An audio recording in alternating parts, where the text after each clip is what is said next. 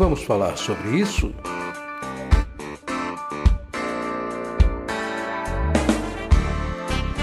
Com Francisco Ayrton.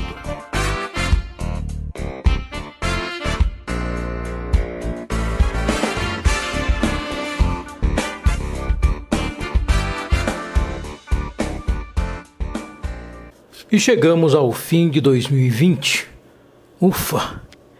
Gosto de velhos, respeito os velhos, mas a verdade é que esse senhor acabou tornando-se um verdadeiro pesadelo na vida de todos nós. Então, que vá embora de uma vez. É fato que já no finalzinho, boas notícias começam ou começaram a chegar por aqui.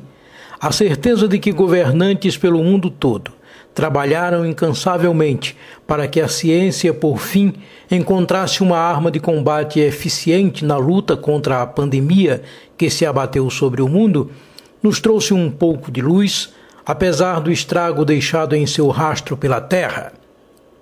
O fôlego acabou faltando para tantos, infelizmente. Apenas aqui no Brasil, a pandemia já atingiu quase 8 milhões de pessoas e dispara para atingir as 200 mil mortes. Então, passou o Natal e o que você fez? A frase tatuada na carreira da Simone, como um código de barras, insiste em nos cobrar boas e más ações praticadas ao longo dos anos, e neste, a frase parece haver pegado muita gente de surpresa, principalmente políticos e governantes incapazes de cumprir com decência os seus deveres.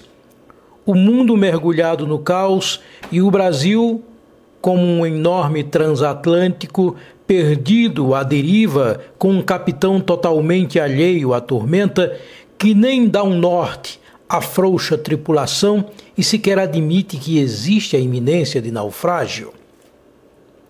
A verdade é que, com o desleixo, o descaso e a total apatia do comandante navegador, a embarcação acabou dividida entre seguidores, aqueles que acreditam cegamente no líder e que se acham seguros sob o seu comando, e o resto dos ocupantes que lutam para se salvar e, ao mesmo tempo, tentar salvar esses 30% que, a todo custo, buscam atrapalhar qualquer tentativa de salvamento e o ano parece não querer chegar ao fim. Eu tenho consciência que as metáforas apresentadas aqui parecem mais saídas de um filme de terror, mas a verdade é que esse timoneiro já está sendo chamado nas redes por outro nome, que sugere mesmo o título de Cavaleiro do Apocalipse e outros nomes bem piores.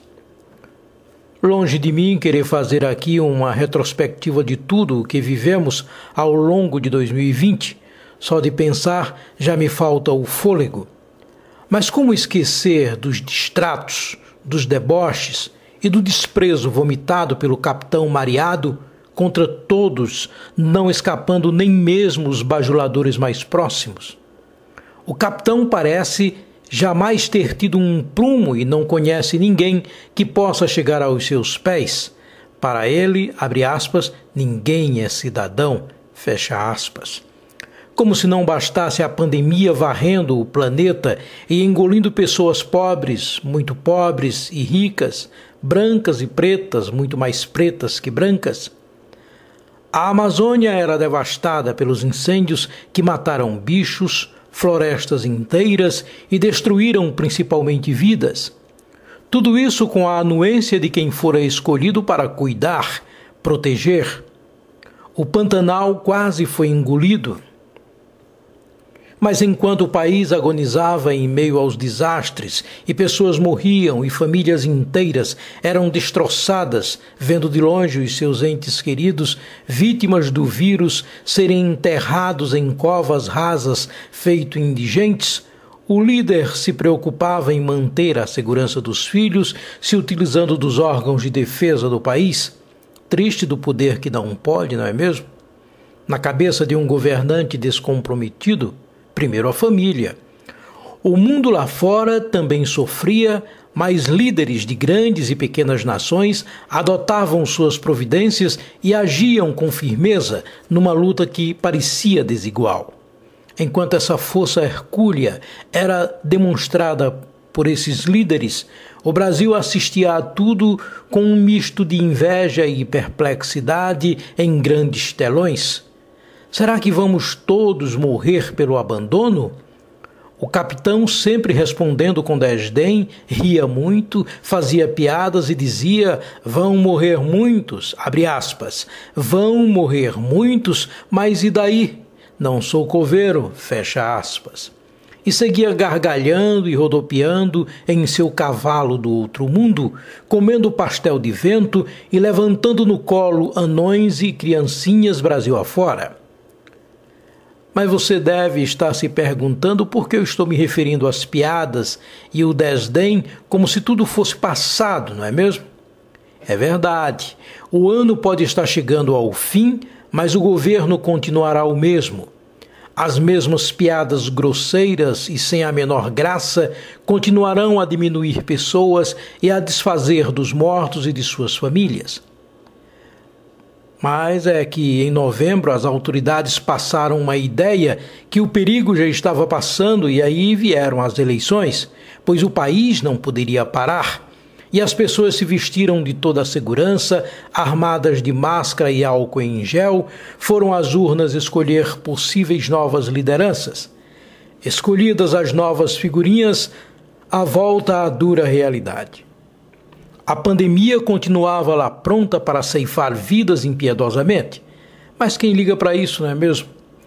As reuniões palacianas irão continuar acontecendo por todo o novo ano, agora com um cuidado a mais para que seja gravado apenas o que realmente interessa que seja possivelmente apresentado à sociedade. A palavra de ordem aos comandados continuará sendo desdém Ali as tramóias para que a boiada continue passando, para que nefastos projetos possam continuar sendo aprovados, regados a piadas e gargalhadas infames, como se ninguém ali pudesse um dia morrer também, e continuarão sendo muito bem elaboradas essas tramóias. A verdade é que o ano de 2020 chega ao fim trazendo todas as mazelas que parecem não querer ir embora ainda. Um ano tão ruim, tão carregado assim, não poderia ter um final diferente. Ele irá embora se arrastando, mas há de acabar. No entanto, com o seu estrondoso final, chegam também as boas notícias. A boa notícia está nas vacinas já testadas ou em fase de finalização, com aplicações em países mais avançados e com os melhores resultados.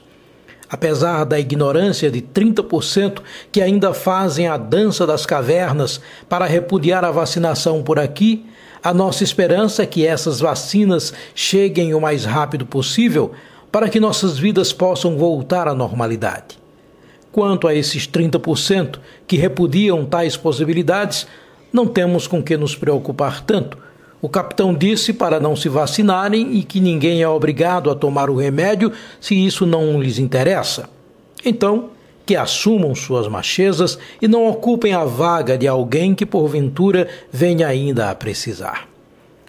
Segundo a Agência Brasil, o total de pessoas infectadas desde o início da pandemia atingiu 7.619.200 pessoas entre 29 e 30 de dezembro, foram registrados 55.649 novos diagnósticos da doença.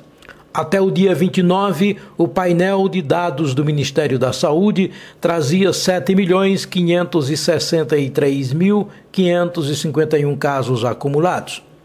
No topo da lista de mortes por Covid-19 estão os seguintes estados: São Paulo, 46.477, Rio de Janeiro, 25.303, Minas Gerais, 11.784, Ceará, 9.984 e Pernambuco, 9.612.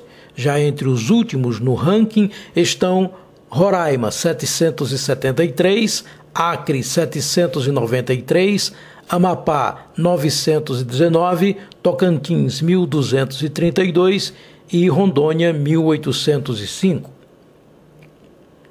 Apesar de toda a desconfiança pelo que se viveu nesse ano nefasto, o novo ano deverá ser de muita esperança. A economia há de ser retomada com mais garra e maior aprendizado. O mundo se reinventou ou está se reinventando, e apesar do sofrimento, houve um aprendizado. As pessoas sacudirão a poeira, varrerão as cinzas, enxugarão as lágrimas e arregaçarão as mangas para uma nova forma de viver.